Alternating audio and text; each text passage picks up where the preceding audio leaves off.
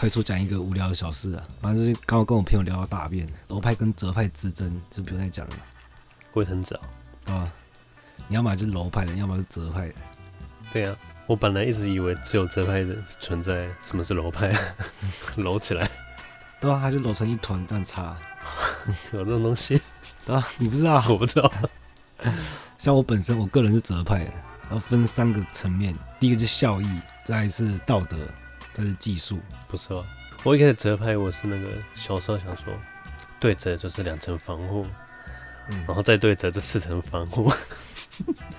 像像我觉得效益是说，因为它省钱嘛，你一张卫生纸可以重复用比较多次。我在道德层面就觉得它环保，那技术上代表了这是我的习惯啊，加我的生理构造，因为我需要一个平整的表面，我觉得擦比较干净。可是我朋友听到就恶心，哎干为什么？折拍怎么会恶心？他说对折再对折，轻轻把屎也对折，他们又不是同个面。但是他觉得他穿那个大便穿过那个，他也觉得恶心。他妈的会穿过的话，拿卫生纸也挡不住，好不好？可是我觉得我们之前已经聊过清洁跟道德的关系，反正这都很个人的事情。嗯、那我也不想在这边批判他或什么的。不是，还有一派就是不能在外面上大号，因为他们觉得上完大号一定要用水洗过才会干净。他们在外面没有水可以洗的话，哦，那个是什么半干湿啊？有这一派，还有叫湿纸巾，这不全湿吗？全湿就是免治马桶啊。嗯以前很常跟朋友一起大便，其实 这句话听起来很奇怪。其实大便就是开会的同义词啊，那也也是分三个层面。第一是信任嘛，把你拉到我们的信任圈，就是找你一起大便是很很光荣的事情。再是很隐秘，很隐秘的时候就会就觉得我们讲的话很安全，我们就可以讲一些秘密什么的。你知道这听起来像什么？什么？听起来很像大便兄弟会。啊再是。我们讲安全好了，厕所没卫生纸，不是敢有个朋友是可以帮你吗？所以它是主体受限时，将意志延伸到另一个主体，而且大便的时候是最脆弱的状态，就有点像那个狗把肚子露给你看一样。但但他同时也是最强的状态，是吧？刚有一次我在洗澡，然后然后那个我室友在大便，然后我室友是很讨厌被水泼到，然后我洗澡的时候就一直泼到他，他直接把那大便拿起来的时候，赶紧再泼一次。对啊。他是徒手进去把它捞出来 然后，然后我我自己是觉得如厕的观念应该是建立在家庭观念之上。我以前被纠正过，因为我以前擦的时候习惯是往前擦，嗯，然后被我妈就纠正又往后往后擦，说你看不能把那个脏东西都往前擦擦到里面去。我想想没道理啊，我想想阿干这是那个。他讲那个应该是针对女女生构造的卫生习惯，跟男生没这问题啊。我为什么不想要批判别人的如厕习惯？就是因为我后来发现，因为以前我是看过很多奇怪的大便方式，有人喜欢坐着擦屁股，有人喜欢蹲着，看有人可以站着，好像也有人站着大便。然后那个站着那个朋友，他还是楼派的。我就说我不相信这样擦的干净。他说你给我擦给我看啊。然后擦完之后，他说好干净。我说那你先用我的方式再擦一次。我叫他蹲着，然后用他好对着那样擦，就就黄色，没有，就是一次干净的。我吓到，就我发现罗派跟哲派，其他都是习惯就好了。你知道他到底有没有作假？你是真擦假擦？我帮你擦。你开头不是讲吗？嗯，讲个快速的无聊小故事。哎、欸，对啊，讲久了，你干。我今天聊一个很大的主题，就是前面废话那么多。好，欢迎到今日哲学为你提供最新的哲学资讯和标志。第二个，我们今天来聊逻辑，然后教你如何从逻辑不好变成没有逻辑。哎、欸，是这样吗？哎、欸，不行，我很注重逻辑的，因为我只强调，当别人说“哎、欸，你很聪明”的时候，我害羞谦虚，我说没有啦，我只是逻辑好。可是有时候我骂人的时候，我说“哎、欸，你逻辑很差”，这是很礼貌性的骂，变相骂对方笨。那不是你的，其实逻辑是我们每个人都赖以为生的工具。不是啊，我我之前就说过，学校教育应该要注重逻辑吗？因为智力是无法改变，逻辑是可以训练的。但逻辑的训练需要非常长期，而且它是要通过生活高精密又枯燥的，所以逻辑好其实很难。欸，为什么被你讲的好像有变成一个？一个方法论，逻辑不是应该是融于你血肉里的东西吗？没有没有，逻辑是有方法论的，那你就把逻辑看得太简单了。这是教大家没逻辑嘛？上次教大家怎么不会讲话。我希望这个节目做下去之后，大家可以达到那个无我的境界。每一次听完之后，一部分就消失了。哎、欸，我们这种是另外一种反向洗脑。一般洗脑是灌输东西，我们的洗脑是把你洗白，嗯，洗到空了。我们才能觉得逻辑好跟逻辑不好。那那逻辑是什么东西？而思维最基本的单位是概念，概念可以干嘛？它可以建立对象，然后划分范畴。像你小时候，你只会说吃嘛，你没有喝的概念，好，所以你进食的概念都是吃。你会说吃饮料，一直到你被纠正，你才发现我要吃，我要吃多多，吃多多什么？养乐多。哦，你发现喝的概念之后，你才知道吃跟喝之间的差异性是什么。所以一切都发生在第二个概念产生之后，它是透过差异认识到主体，也透过差异来分类跟划分范畴。我们有了第二个、第三个概念之后，我们就集合这些概念形成一个模型。那模型是为了让我们把握概念与概念之间的关系，帮助我们判断嘛。所以整个过程就是论证，然后逻辑就是要确保。这个推理与论证的有效性不是合理性哦，合理性是形式上是合理性。反正接下来就是哲学的部分，就是我们要进一步追问说，好像逻辑要确保推理的有效性，谁来确保逻辑自身的合法性在哪边？合法性？对，这个法就是规范嘛，不是法律的法啊，也是法律的法，就是规范。嗯，我觉得逻辑最重要的是，像有些东西我们我们会看不透彻，一定会有空白的东西，空白的部分，空部分一般人就会。脑补用自己的经验去去想象去填空，可是这东西一定要建构在逻辑之上，才有它的合理性。我觉得你这个说法完全就是维根斯坦的前期。前期，嗯，像维根斯坦会说回到日常，他后期是这样讲：回到日常，我们透过逻辑来演绎、归纳、类比，而且我们推测、判断、预测的结果，觉得都是有效的。它不只是有效而已。我们从最简单的日常生活，到我们可以上太空探索宇宙。就是我们赖以为生的工具嘛，而且是每个人与生俱来就有的能力。不过就是刚刚讲的，专精逻辑是需要透过长期训练，而且这过程又非常枯燥。枯燥是指什么？我觉得逻辑它它有个缺点，嗯，它没有一个明确的等级的标志。你逻辑提升了，你自己不会，你不会自觉。它有了，你没有去学而已，是吧？它有啊，不然逻辑学干嘛？诶、欸，逻辑是什么？像演绎是一种形式逻辑，就是。按照亚里士多德的说法，而它是必然导出的推理。我们举一个亚里士多德说的例子，像我们讲逻辑三段论嘛，大前提是所有人都会死，小前提是所有希腊人都是人，结论就是所有希腊人都会死，这绝对不会错。那之外呢？内容是怎样？其实我们不在乎，我们在乎的是那个形式，你这是如何成立的？就是大前提要完整的覆盖到小前提，小前提也完整覆盖到了结论。所以小前提会变成大前提跟结论之间的桥梁。如果我们抽换掉里面的对象，所有人都喜欢动物，所有猫都是动物，所以所有人都喜欢猫。这个直接违反了我们的直觉吧？因为前提是假的，所以结论也是假的。对啊，第一个前提，所有人喜欢动物，这很难成立。对啊，所以就代表前提只要是假的，结论也会是假的。但是它形式上是有效的。我们说若 P 则 Q，P 跟 Q 的内容是什么？不是逻辑要讨论的。逻辑要讨论的是这个若根则，这个形式上的有效性。若根则，对，若 P 则 Q，这个如果，这个否则是什么？这个不然是什么？所以操作到极端的时候，内容已经抽象到几乎不存在了，只剩下形式。然后我不管丢什么内容进去，只要丢进去这个形式，就会导出一个必然的结果。让我想到自然神论的主张嘛，上帝给定一个形式之后，就是宇宙的规律和法则之后，也是必然导出整个历史。这不就是决定论吗？前提是上帝存在啊，那只要是前提是假的，那这个结论也是假的。然后我只想说，演绎是必然的导出，它一定会导出一个结果。那我们来讲支撑逻辑合法性的另一个归纳，归纳就没有必然，它只有强度的差别。米尔有提过一个叫做归纳五法，米尔我们在效益主义上有提过嘛？他提出五个归纳法，第一个是求同法。如果第一天我早上喝大冰奶，晚上喝拿铁拉肚子，然后第二天我早上喝红茶，晚上喝拿铁我还是拉肚子。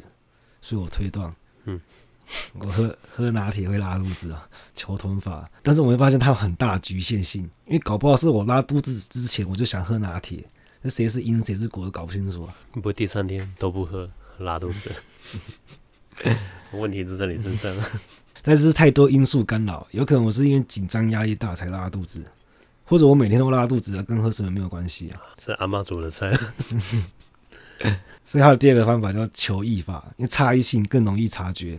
我两天吃一模一样的，唯一的差别是我我有没有喝拿铁，我就用这个来推断拿铁跟拉肚子之间的关系。在做实验，我会用这种对照组嘛，我们可以方便判断。然后再来是求同求异共用法，反正就是这两个一起用。就像他们发现户外植物叶子都是绿色的，但是在室内的就不会是绿色的。田里的食物也是在外面都是绿色的，但如果是在地窖的话，它们会变成黄色的。哦，嗯，你说没有阳光的话，对，所以他们就试试着把在室内的植物移到室外，一个盆栽移到室外，就会开开始变绿了。变绿了，嗯。那又拿回地窖，哎、欸，可以开始变黄了。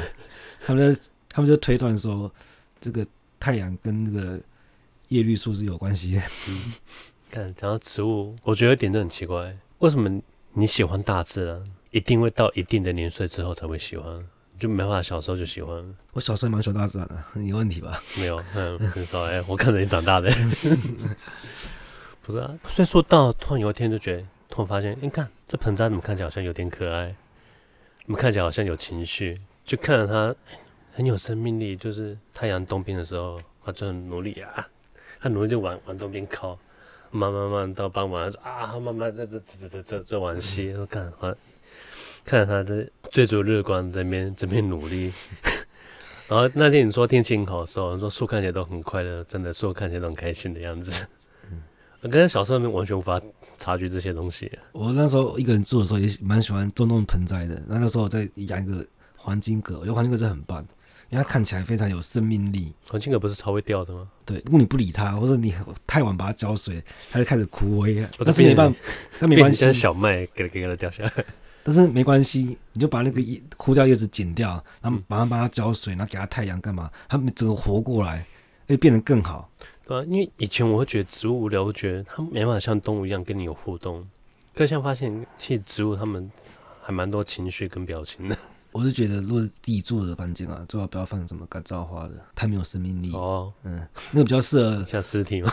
那比较适合办公室或是外面的咖啡厅，自己家里就不适合啊。第四个方法叫剩余法，像是有一个矿石嘛，他拿去分析，然后就。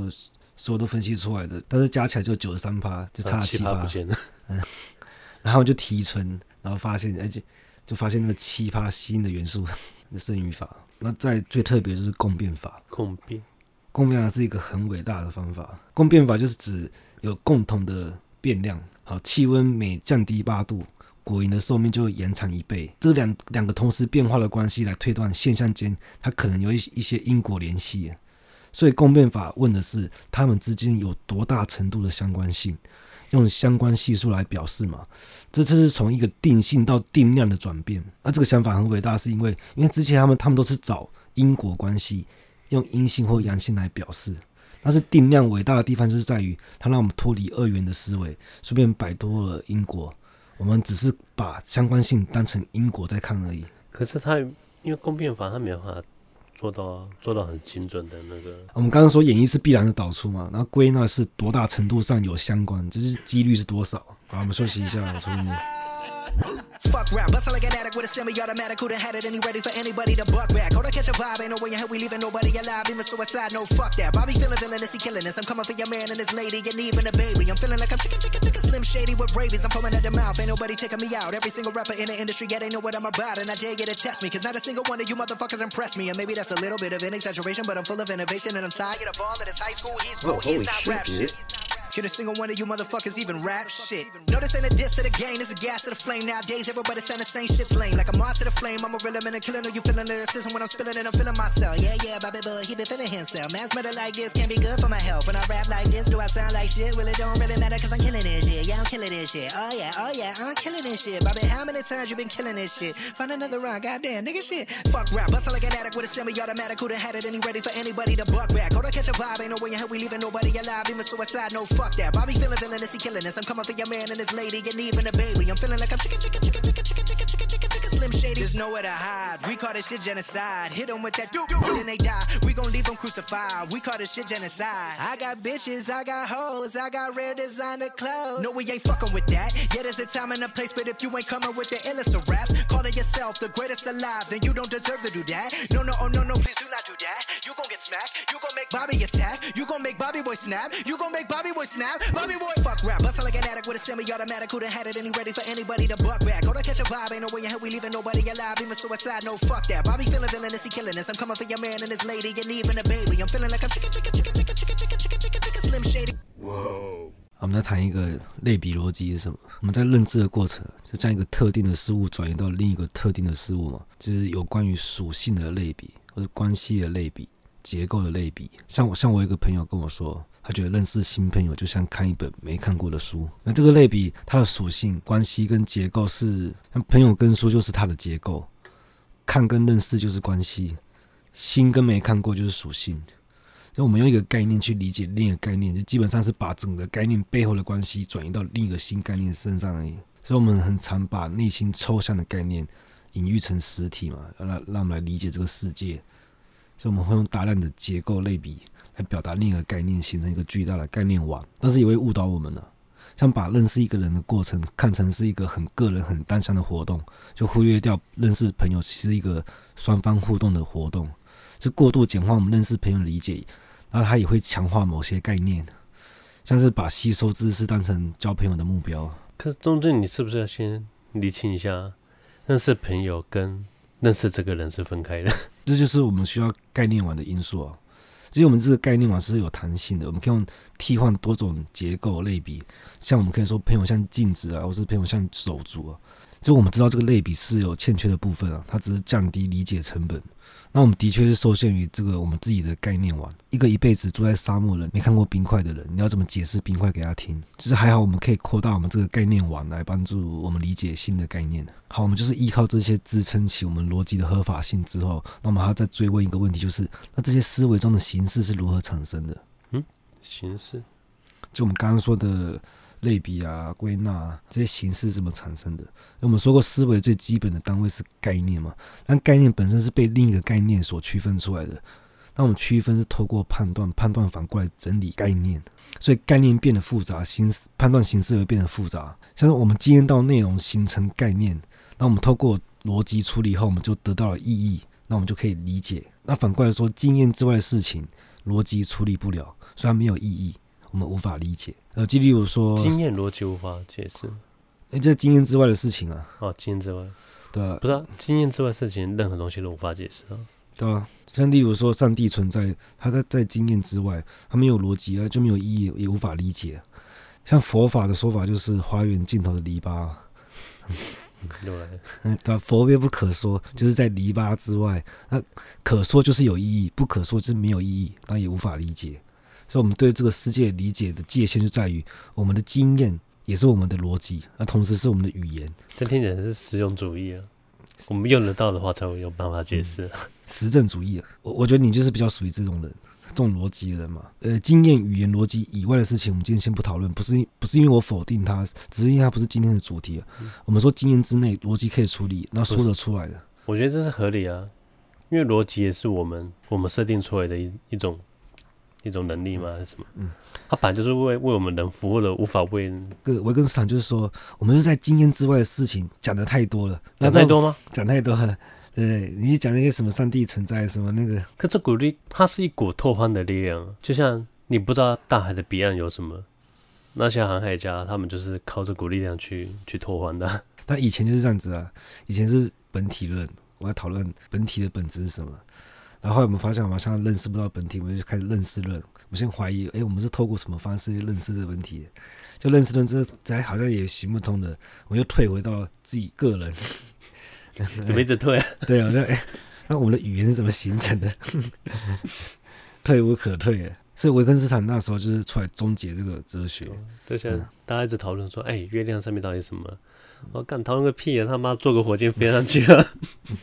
维根斯坦就是说，也就是我们经验到事情，例如说我们看到东西转化成语言，这个过程是怎么发生的？维根斯坦就是说，我们经验到的内容，假设是一颗苹果，然后用着色本来类比的话，线条就是逻辑，概念就是蜡笔或彩虹笔，看你出生在哪个年代。线条是逻辑，线条是逻辑，那么着色本、你说是勾勒那个它的轮廓外框轮廓？哎，是吗？对对，那那我觉得逻辑应该是那个吧，逻辑应该是颜色。红色应该在在果皮上，然后光线在这里，这才是逻辑吧？应该是构图了。哎、欸，可是着色本的线条就等于构图了。哎、欸，你不需要再构图了。讲错了，着色本它本来就有线条。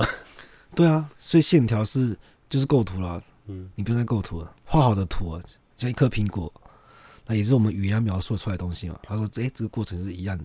讲错了，应该举那个例子。那个？小时候国小有那种连连看的作业，嗯，它就是一个很多个点，你不知道它是什么东西，连连看它就会是一二三四五的那个顺序，你就照那顺序，你把它画出来，你才知道啊，原来是一条龙还是什么东西啊？嗯，对，那个一二三四标记才是逻辑。如果你不照那顺序画的话，你根本画不出它原本的模样。你看，为什么那那个东西画出来就感觉很冰冷？就是这样子，对啊，因为已经设定好了。像我想要喝水，在逻辑的框架下就可以理解嘛。想要但想要水喝，我就脱离逻辑框架，听不懂。我刚一直以为你是这一派的，就像听起来不是。就是你你觉得我们是有了逻辑，我们就能好好说话，那好好说话，我们才有生活形式。逻辑它充其量它也只是一个辅助工具嘛。但你把它位置放哪边？位置放哪边？逻辑、语言跟生活这样子，你放哪边什么意思？就你觉得是先有什么才有什么，才有什么啊？一定是先有个有个目标或有个目的。你说生活吗？对，我想要形容一颗苹果，我的目标就是我要形容这个苹果，而逻辑是我我要如何透过我的语言文字让你去理解苹果这个概念。所以一定有新的有个东西，我不可能凭空生物。就像我画画，一定想说我先画个苹果，然后我才开始动笔。所以有些画派也是。他会先颜料一直涂涂涂涂到他觉得哎，好像有点像什么，他才开始去去决定画什么。可是我觉得你以逻辑来讲的话，他一定要先先有个构图啊，一定先想好我要干嘛，有个目标在那里。我刚我开始以为你是维根斯坦的前期，然后后面听好像你是比较偏后期，就是他当时这个说法，然后大家也其实都认同，就觉得就过没多久，他说他搞错了，他搞反了，他就说就像你说的，他觉得生活形式逼出了语言。语言在逼出逻辑。有一次，他是跟剑桥大学的一个意大利经济学教授，他们在讨论逻辑问题的时候，那维根斯坦就跟他讲那个图像、那个理论什么的，然后那个教授就冷笑，然后手指让划过他自己的下巴，然后问维根斯坦说：“这个动作的逻辑形式是什么？”那这个手势在意大利南部，它代表轻视的姿态。这样，嗯。但一个语言姿态可以同时有很多种意思，而且维根斯坦他跟他在讨论的时候也是用日常语言在讨论嘛，他也是照样可以交流啊。他怎么可以说日常语言讲不清楚？反而就是因为日常语言具有一定的模糊性跟复杂性，他才反过来证明他拥有丰富诠释的可能性。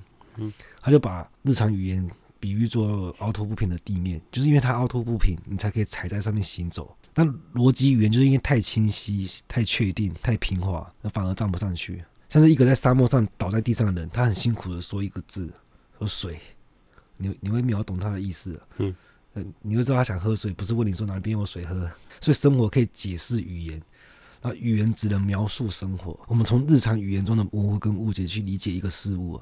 逻辑语言想要透过它的确定性跟它的清晰、精准的解释整个世界，但是不要忘记，逻辑本身就是被生活精准解释过的产物，所以它会造成两个极端，就是过度的简化跟复杂到无法理解。然后这就是维根斯坦说的平滑的表面。所以我们原本想用逻辑来解释世界嘛，后来发现我们的问题都是来自于我们思维逻辑语言造成的复杂性。可是为什么我们会觉得一幅画很美，或是一首诗很美？因为它在于我们的理解之内，但又在逻辑之外。我觉得如果有在创作人，可以好好想一下这句话。哇，所以逻辑它不能统一性就是这样，一幅画每个人感受不一样吗？如果逻辑真的可行的话，应该是每个人导出都是同样的感情。嗯，可是结果是大家看一幅画是不同的感情跟情绪，就是它它很模糊性。对啊，但是有些东西你不能去琢磨它，你到一琢磨它，它就不美了。嗯，跟笑话不能解释一样。嗯，如果想要逻辑好的人，应该专注在一个东西叫做前提。因为我们之前有讨论过逻辑，我们就会发现结论都是包含在前提里面才会成立，所以我们应该是前提导向，不是结果导向。我们应该从前提去找问题，因为答案永远都是在问题里面。有一句话我觉得有点悬，嗯，但那个意境可以感受一下：菩萨为因，凡人为果。哦，凡人是结果导向的，但是菩萨是那个前提导向的，因为他是起心动念那一刻他就觉得啊来不及了，所以他们是以前有那个麻将尺打那个弹珠台，它有很多钉子会叠叠叠叠的，然后分布在不同的那个槽里面。弹珠台啊，弹珠台，我玩过、啊。现在你知道吗？不知道，我不跟你讲。用排尺打嘛？麻那不麻将尺吗？麻将尺打对。嗯，其实就像我讲过，这人生几率很多不同嘛。可能你同样一个决定，你上一秒决定跟下一秒决定，导致结果可能就不一样了。嗯，你人生可能那些钉子那就是变数。你那个弹珠，它碰到钉子，它在弹跳之间，它是你是无法捉摸、无法去测量的。所以你人生你是无法去、无法去计划，变数更多。对，最终后我我打完二十颗弹珠之后，你看它分布的那个形状，它它是固定的，对，它大概率都会。大概是这个形状，大概中间会像一座山嘛，就中间最高，然后向两边平。你不管打几百颗、几千颗，它都是会变着。不管钉子再多，你再怎么变化钉子，钉子的那个角度啊，或者它的位置，打出来的弹珠的它形状还是差不多，它不会偏离太多。嗯，虽然它充满了变数，可是它还是属于命定论的一种。嗯，只有我们人可能就像是弹珠台这样更复杂，对，更多钉子，更多的。结局，对，可能我我今天我做个我想法做个改变，我钉子我向我向左边偏离了一公里，它不会影响到最终结果。结果就是我每次打完那种台子，不是换到芦笋汁，就是换口香糖。那这结果是留言拿不到那个最大的奖。好，今天到这，哎，拜拜。